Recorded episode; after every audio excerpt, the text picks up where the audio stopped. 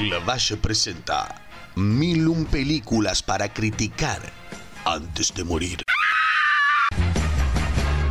Muchas gracias Martín Gallo por esta hermosa presentación y a ustedes por estar del otro lado. Mi nombre es Laura Valle y los invito a acompañarme en este recorrido por la historia del cine criticando cada película en el listado de Steve Schneider. No será una tarea fácil, pero sí divertida, mientras recordamos clásicos amados por todos y tal vez, solo tal vez, descubrimos películas que se transformarán en nuestras favoritas. Acompáñenme, empecemos.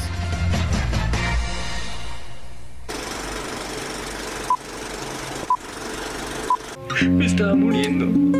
Más de lo muerto que ya estaba. Voy a regresar a buscarte. En cuanto encuentre el valor para mirarte a los ojos. Te, It's just a bunch of crappy opinions backed up by even crappier comparisons. You write a couple of paragraphs, and you know what? None of this costs you fucking anything. You risk nothing, nothing, nothing, nothing. Las películas que veremos hoy tienen un promedio de 92% en Rotten Tomatoes, con un crítico diciendo, tan serio como un caniche minifalda tomando en sorbos un martini de manzana. De todas las críticas que leí hasta el día de hoy, esta es la más original y entretenida de todas. Hoy veremos dos facetas de un reconocido director mexicano. Su ópera prima, donde un accidente marca la vida de diferentes personajes y sus perros, y cómo luego de la fama iría a Estados Unidos a filmar la historia de un actor preparando una obra de teatro para dejar de ser considerado un superhéroe con alas. Obviamente estoy hablando de Alejandro González Iñarritu y sus películas Amores Perros del año 2000 con guion de Guillermo Arriaga y Berman del año 2014 con guion de Iñarritu, Nicolás Giscobone y Alexander Dinelaris, con las actuaciones de Emilio Echeverría, Gal García Bernal, Goya Toledo, Michael Keaton, Edward Norton y Emma Stone, entre muchos, muchos más. No podía terminar esta segunda temporada sin dedicar un episodio por lo menos al cine latinoamericano y con la primera temporada hablamos de Alfonso Cuarón y el nuevo cine mexicano, me pareció una buena decisión ver a otro aspecto de este, este movimiento con el cine de Iñarritu y tranquilos todos que ya sé, se va a venir Guillermo del Toro en algún momento. Paciencia, por favor. Ya había escuchado en su momento de- del fenómeno que fue Amores Perros, pero siempre lo había evitado. No quería ver esta película. Justamente porque sabía que en parte giraba en torno a las peleas de perros. Y ya al comienzo manifestó mi miedo cuando vemos una persecución donde hay un perro perdiendo sangre más no poder en el asiento de atrás. Que ya de por sí quiero decir me pareció muy al estilo, o sea, un homenaje voy a decir que es porque empiezan los créditos se escucha como los gritos y demás, como generando la expectativa. Y vemos en vez de a Tim Roth perdiendo sangre es un pobre perro un Rottweiler perdiendo sangre. Se me hizo muy Tarantina esa parte. Es un poco gracioso pensar que, bueno, que la película a la que me refiero de Tarantino es justamente Perros de la calle. Así que no solo Iñarrito le está haciendo un guiño a Tarantino, sino que también, bueno, hay, hay un tema acá con un guiño a los perros del mundo del cine. Bueno, y así empieza la película con esta acción sin entender como uno como espectador qué es lo que está pasando realmente. Y cuando esta persecución se frena con un choque, vemos el cartel que nos anuncia que vamos a hablar de los primeros dos personajes cuya historia vamos a ver recién en ese momento. De esta manera, este evento se divide en tres partes con una historia de amor entre el buen chico que es Octavio y esta chica Susana, que es en realidad la mujer de su hermano, que ella ya tiene un bebé y está esperando otro, y cómo él empieza a usar el perro de la casa para ganar plata en estas peleas, para en cierta forma conquistar a Susana y convencerla de que se vaya con él, tipo escapémonos, estemos juntos. Algo que yo, si fuera Susana, ni tiene que andar haciendo una pelea de perros. Sí, nos vamos, Gael. ¿Cuándo? ¿Cuándo preparo la valija? Susana, es muy complicada. Dale, déjate de joder. Bueno, no importa. De vuelta al tema. Después tenemos a Daniel y Valeria que formalizan su relación luego de ser amantes por mucho tiempo, pero enseguida ella sufre un accidente, este mismo choque el que empezamos la película, y al mismo tiempo su perro se pierde en el entrepiso del departamento. Hay un accidente en el piso ella pisa mal, no sé cómo mierda pasa eso, pero se genera este agujero que en sí es como que el perro no se fue muy lejos, lo escuchan, pero no lo pueden encontrar y cómo eso empieza a debilitar rápidamente la relación entre ellos. Y para terminar tenemos un ex guerrillero, ahora vagabundo, que toma trabajos para matar gente hasta que un evento en particular con un perro que él salva en este choque que pasó, le cambia un poco la, perspectiva de su vida. Ahora, está bueno esto de que se mezclen las historias al principio y al final. O sea, cada parte de la historia tiene sus protagonistas, pero vemos un poco de los otros todo el tiempo. Y voy a decir, las historias por sí solas no son la gran cosa. O sea, son interesantes y están muy bien actuadas y bien guionadas. Pero si te pones a pensarlo, no es que están innovando demasiado en cada historia que se está contando. Pero la innovación viene más que nada en esta idea de generar este hecho al principio de la película y volver atrás hacia él para contar estas historias diferentes. Eso es lo que lo hace más dinámico y, se siente como una historia nueva, aunque en realidad te están contando historias que, que historias que ya se han contado antes. De diferente manera, obviamente, pero se han contado antes. Así como Amores Perros innovaba desde la estructura de su guion, en Berman la innovación viene en la decisión de hacerlo sentir todo como un plano continuo. ¿Qué es un plano continuo? Uh, ustedes ven una conversación entre dos personajes y se pone la cámara en la cara de uno, corta, vemos la cara del otro escuchando lo que le están diciendo y así. Bueno, esto sería como que no hay cortes, todo sigue. La cámara no para nunca. Y eso es lo que sentimos en esta película.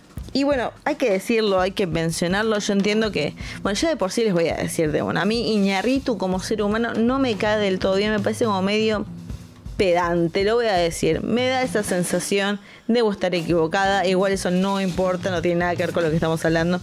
Pero sí puedo decir que hay mucha gente que, este concepto de Berman les parecía como medio soberbio, es más que nada la decisión de hacer toda una película tan larga basándose en esta idea de plano continuo, sumando que tiene todo esto de la temática del teatro, del arte, estas historias con muchos monólogos, la importancia de, eh, de la actuación y demás. Y también esta idea de, ay, si es una adaptación de Raymond Carver, que quiero decir algo, a mí me encanta Raymond Carver y me encanta que hayan hecho una película sobre adaptar su obra.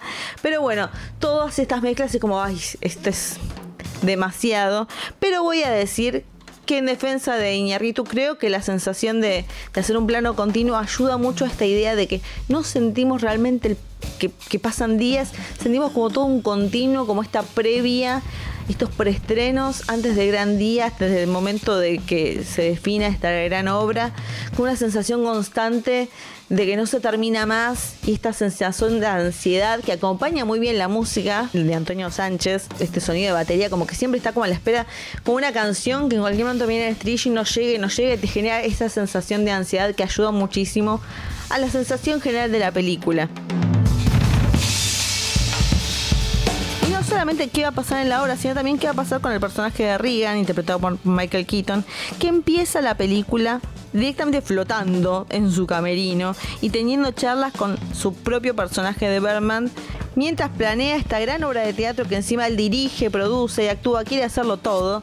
Y ya en el primer ensayo que vemos, pareciera que Rian logra que caiga una luz sobre un actor que no le gusta cómo está actuando y se presenta la oportunidad de conseguir un actor de renombre llamado Mike, interpretado por Edward Norton, que se burla de Rian constantemente y con cada preestreno genera más conflictos. Es el típico que, que actúa muy bien, tiene un muy buen primer ensayo. Después de eso, todo el tiempo va a ser un planteo detrás de otro. Y muchos dicen que es muy parecido a Edward Norton en la vida real, por lo que se escucha por ahí. Digo, oh, mamita querida, Edward Norton, qué jodido que sos. Porque realmente que es un personaje que es muy buen actor, pero es muy molesto también. Y todo el tiempo le juega en contra a Regan tenerlo, pero al mismo tiempo lo ayuda un montón para la obra. Y bueno, se junta esto, una hija que tiene a Regan como asistente para sobrellevar un tema con las drogas que está pasando. Y también esta idea, bueno, una novia, una novia de él que, le dice que está embarazada, esta idea de, de ser padre de vuelta. Y también una crítica de, un diario muy importante que dice ya de por sí yo no me importa lo que hagas, te odio a vos y lo que representás, esta idea de que vos podés venir y hacer una obra de teatro, porque el teatro es arte y vos no sabes nada del arte y todo eso, y que ya le está diciendo de por sí, yo voy a lapidar tu obra, voy a hacer que es una mierda y demás. Y obviamente con estas pequeñas cosas, si ya Riga no andaba bien del bocho, imagínense, ya empieza a no distinguir entre la realidad y la ficción. Y nosotros tampoco, pues llega un punto que decís, ¿estás haciendo esto posible? ya empezás a dudar un poco de, si realmente tiene poderes o no. O sea, por momento decís, no, no hay chance porque esto se justifica perfectamente. Y bueno, el final en sí de esta película genera una duda, esta idea de surrealismo en cierta medida de ¿Podrá o no podrá? ¿Será o no será? Eso ya ahí, final abierto, el famoso final abierto para que ustedes decidan.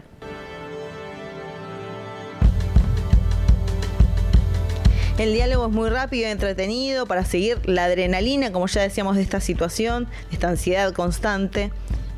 Pero sí, obviamente, en el diálogo hay momentos muy clichés, como en una parte donde, donde la hija de Rian le dice al personaje de Mike, ay, juguemos verdad o desafío. Que viste con esas cosas que no te cierran del todo como algo realista, como que es una conversación entre dos personajes que no lo crees en ningún momento y no porque estén actuando mal, sino el diálogo, lo que se dice, no, no te parece que, que sea algo que la gente diga en el mundo real. No sé cómo explicarlo.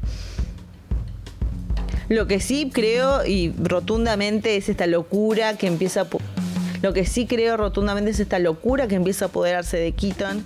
Y hablando de él, es, hay que destacarlo que él es la joya de este clásico, que hace tres interpretaciones en cierta medida a la vez, mientras lleva toda la película, porque la lleva él, es su película, es todo él, interpreta a un actor, interpreta a un ave, interpreta el personaje que hace en la obra de teatro. Y Norton también, hay que decirlo. Mi escena favorita de esta película es justamente el primer encuentro que tienen Norton y Michael Keaton y hacen este ensayo de, una parte de la obra que es lo que convence a Regan de, tomar este actor y me parece muy dinámico y eh, no es que la cámara estaba en mucho movimiento, no había mucha música de fondo, eran los actores en sí y la química entre ellos y, y lo bien que actuaban lo que me convenció.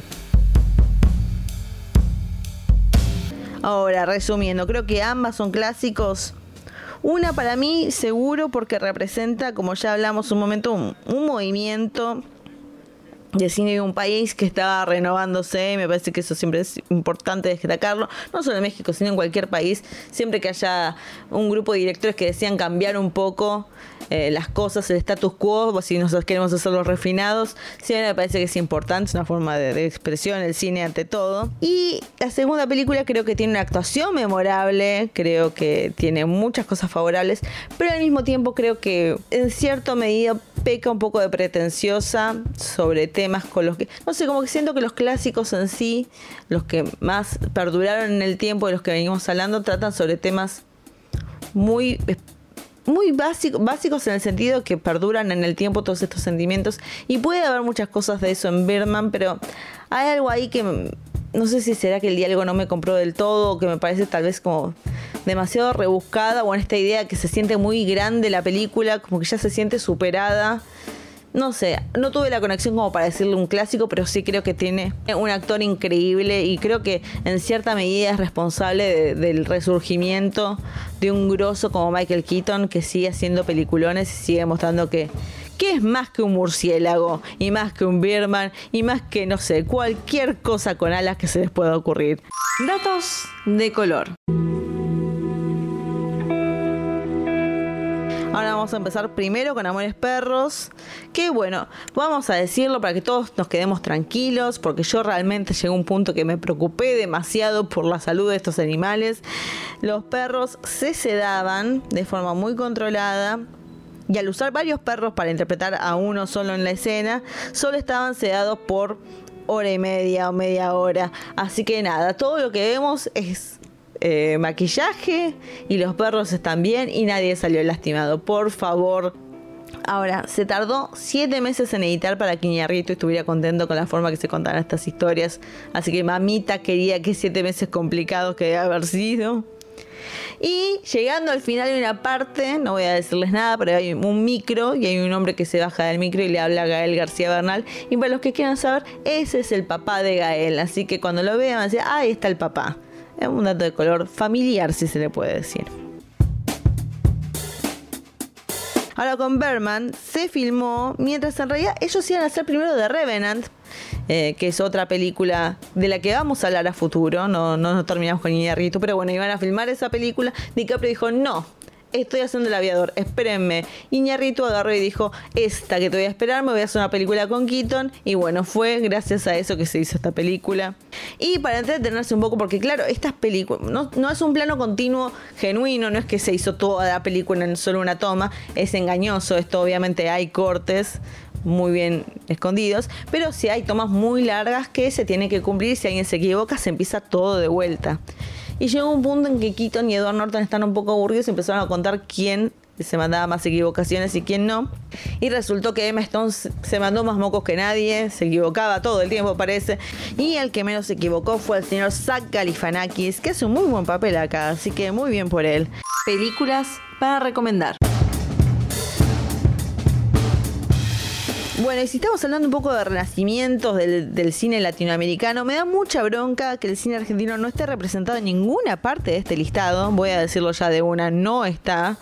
Pero lo voy a poner yo como en parte de recomendaciones porque si hablamos de, cines que, renovaron a un país en cuanto al método de contar historias, voy a recomendar Pixavierra y Faso del año 1998 de Bruno Stagnaro y Adrián Caetano con las actuaciones de Héctor Andrada y Jorge Cezanne peliculón, no entiendo cómo no está, cambió la, forma de hacer cine de nuestro país, así que nada, me parece increíble. Iba a recomendar los 21 gramos porque hay Iñarrito, pero bueno, basta de Iñarrito por hoy, suficiente.